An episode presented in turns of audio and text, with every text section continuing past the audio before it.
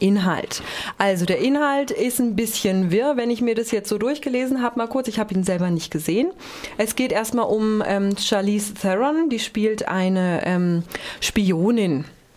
Und ähm, diese Spionin Lorraine Broughton soll für äh, den CIA eine Liste sicherstellen. Und zwar ist es 1989, also es ist kurz vor dem Fall der Berliner Mauer. Und da wird ein Offizier tot aufgefunden und der hatte eine wahnsinnig wichtige Liste von Spionen, die auf beiden Seiten tätig waren, äh, im Gepäck. Und diese Liste sollte schnell in Sicherheit gebracht werden. Und als dann diese Spionin zu dem Toten hinkommt, ist die Liste aber weg. Und diese Liste muss wiedergefunden werden. Und jetzt musst du mir ein bisschen Licht ins Dunkel bringen, worum es da genau mhm. geht. Das ist eine hehre Aufgabe. ähm. Zwei Sachen zu deiner Anmoderation. Zum einen, ähm, Sie wird nicht gebrieft von dem CIA, sondern sie arbeitet im Auftrag des MI6. Mhm. Ist aber überhaupt nicht schlimm, dass du es verwechselt hast, weil es ist völlig normal, wenn man diesen, auch wenn man diesen Film gesehen hat, dass man nach kürzester Zeit nicht mehr weiß, wer wohin gehört, wer zu wem gehört, wer eigentlich mit wem welches Spiel spielt. Mhm. Zum einen. Und zum anderen, ähm, was du gerade erzählt hast, bezüglich die, der Handlung, von wegen, sie kommt dahin, es ist eine, gibt eine Leiche und die Liste ist weg. Das sind in etwa die ersten anderthalb Minuten dieses irgendwie 108 Minuten langen Films. Und dann geht es eigentlich erst richtig los.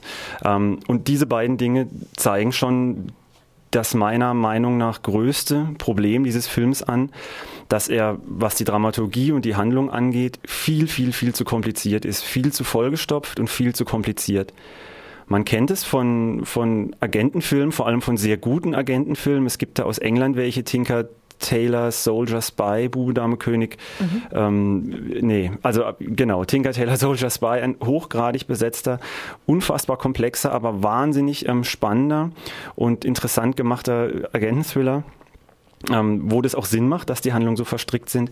Und hier ist es ähm, ein bisschen Mittel zum Zweck und vor allem sehr, sehr verwirrend für den Zuschauer. Mhm. So verwirrend, dass ich mich teilweise schon gefragt habe, ob es vielleicht bewusstes, ein bewusstes Stilmittel ist, das eingesetzt würde, um dich als Zuschauer in diesen Wirren rund um den Mauerfall, also die Handlung spielt genau in diesen Tagen rund um den 9. November 89, direkt an der Mauer, also an der Grenze zwischen Ost- und West-Berlin, mhm. um dich selbst so ein bisschen in dieses, in diese wilde Zeit, in diese verwirrende Zeit mit reinzuziehen.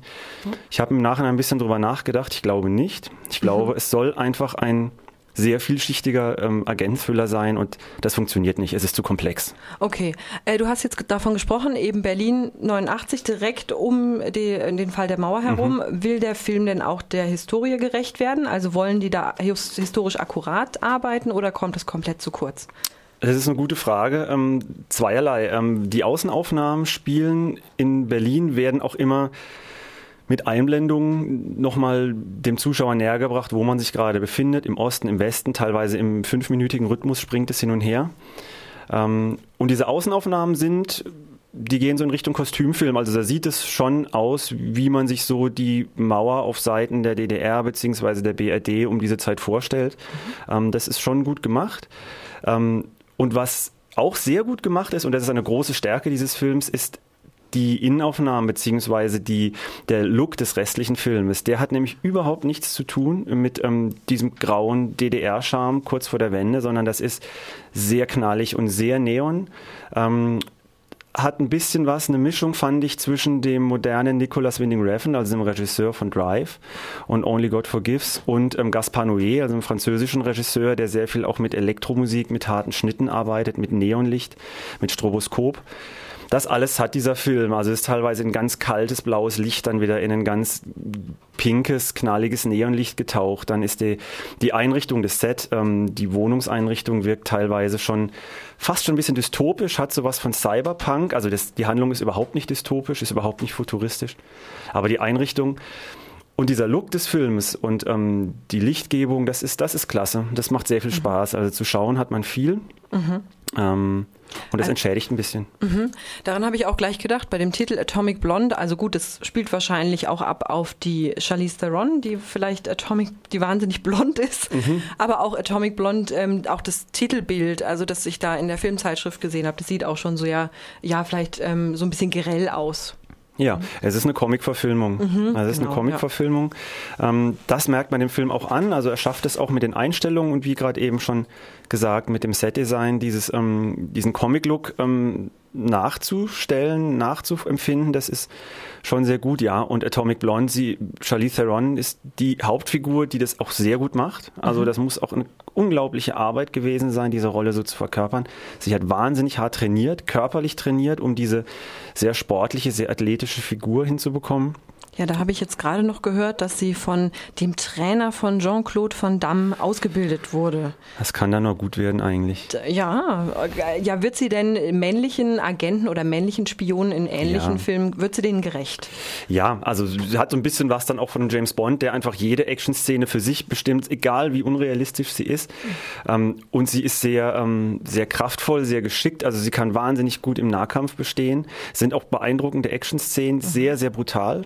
Mhm. Ähm, das muss man auch sagen. Es sind sehr brutale Action-Szenen und ähm, sehr splatterhaft Aha, manchmal, okay. also dass wirklich viel Blut spritzt. Aha. Und man merkt auch, das ist unrealistisch, das kann so gar nicht sein, wenn sie auf okay. einen Schlag irgendwie zehn Polizisten in einer Wohnung platt macht. Das funktioniert so nicht. Das ist dann das Comichafte vielleicht auch genau. an der Action. Genau, die Action-Szenen mhm. sind super und die sind ganz toll geschnitten und inszeniert. Mhm. Ähm, also wie gesagt, formal ist dieser Film klasse, aber das ganz große Manko ist, dass man eigentlich nach einer halben Stunde sagt, ich habe keinen Plan mehr, wer ist er, wer ist er und wer, was war dieser Twist gerade eben und was macht er eigentlich nochmal.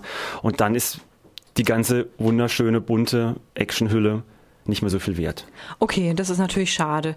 Ähm, vielleicht sagen wir noch ganz kurz was zu den restlichen Schauspielern, die da mitspielen, also wenigstens ein paar, mhm. weil da sind ja doch ganz gute Namen dabei noch. Ähm, John Goodman spielt mhm. mit, James McAvoy. Mhm. Kannst du zu denen was sagen? Ähm, haben die dich überzeugt? Haben die tragende Rollen oder ist es wirklich nur um sie herum gesponnen? Im Prinzip ja, im ja. Prinzip genau so. Also sie mhm. ist, ich glaube, in jeder Einstellung zu sehen. Mhm. Sie trägt diesen Film und das macht sie gut, das muss man ihr wirklich lassen. Und die anderen Figuren, das sind gute Schauspieler, die sind gut inszeniert, die machen das sehr ausdrucksstark. Aber sie sind wirklich Nebenfiguren. Ja. Die sind wirklich Nebenfiguren. Also John Goodman ist ein toller Schauspieler, ein amerikanischer, ein sehr physischer, einfach durch seine ja, sehr korpulent.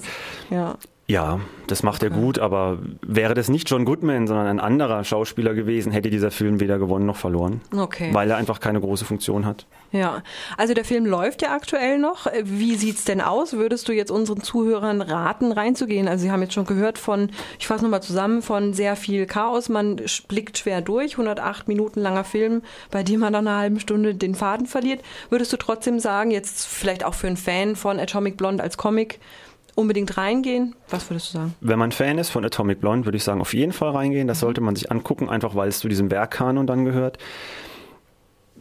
Ja, wenn man sagt, man traut sich das zu, mhm. sehr, sehr komplexe Filmhandlungen gut verstehen zu können, ähm, dann kann man das machen. Dann wird man einen sehr ja, bunten, toll, handwerklich gut gemachten Film sehen. Ähm, Ansonsten, wenn man Wert auf Handlung legt und Wert auf eine stringente Dramaturgie, die man nachvollziehen kann, dann wird man damit seine Schwierigkeiten haben. Aber wie gesagt, es sieht sehr schön aus. Gut, und jetzt kommen wir zu dem eigentlichen Highlight des ganzen Films, wie ich am Anfang schon angesprochen habe. Ich weiß ja nicht, ob es ein Highlight oder ein Lowlight war. Du wolltest unbedingt in ein bestimmtes Kino, um mhm. diesen Film zu sehen. Erzähl uns mal darüber. Genau, ich wäre, glaube ich, in diesen Film nicht reingegangen, ähm, wenn ich nicht in Essen gewesen wäre, im wunderschönen grünen Essen. Ist wirklich grüne Hauptstadt, ist ja Europa-Hauptstadt 2017. Tatsächlich, man das glaubt es ist wirklich eine Überraschung. Mhm, wirklich hat mich auch überrascht, aber da machen sie sehr viel Werbung mit. Und es gibt in Essen, ähm, die Cineasten unter unseren Hörerinnen und Hörern wissen das, das größte, den größten Kinosaal Deutschlands mit 1250 Sitzplätzen. Krass. Und das ist die Lichtburg, ähm, mhm. ein Kino, das mitten in dieser zubetonierten, funktionalen, nachkriegsmoderne Innenstadt steht und gar nicht auffällt von außen. Mhm. Aber ein wunderschönes Foyer hat, ähm, mhm. sehr schön, sehr cinephil mit gelbem Licht und ganz vielen Premierenbildern mit Wim Wenders und Co. an der Wand und wunderschönen Kassenhäuschen, das ist alles sehr schön gemacht und dann gehen die Wege, die Treppen rechts und links hoch und dann kommt man in diesen sehr großen Kinosaal. Mhm. Ähm, der groß wirkt, aber nicht so groß, wie ich es mir gedacht habe. Mhm. Aber architektonisch super schön ist mit knallroten Plüschsitzen und rotem Teppich und ähm, einem, einer Empore oben, die so geschwungen wie in einem alten Theater. Mhm. Ähm, bisschen stuckverzierten Decken und einem roten Vorhang. Mega cool. Und ähm, ja, sehr cool. Wir waren leider nur, ich würde sagen, als ich das letzte Mal gezählt habe, waren wir 18. Von 1200 Von 1250. Also es waren irgendwie noch ungefähr 1232 frei. Saßt ihr alle so en bloc oder ja, habt ihr euch verteilt? Ja, das habe ich nämlich auch, das fand, hat mich auch überrascht. Also mir wurden dann an der Kasse hieß es einfach, okay, Sie waren noch nicht hier, ich empfehle Ihnen einfach eine Karte, gehen Sie Oberrang, zweite Reihe, haben Sie Beinfreiheit, tolle Sicht. Ich gesagt, mache ich. Und ich glaube, dass dieser Mensch am Telefon das einfach jedem der Besteller empfohlen hat und wir quasi so alle nebeneinander saßen. Und ich habe nur, ich habe mich dann irgendwann umgesetzt, weil vor mir jemand saß. Und ich hab, nee, das muss jetzt nicht. Und ich habe nur noch darauf gewartet, dass jemand reinkommt und sagt, Sie sitzen eigentlich auf meinem Platz.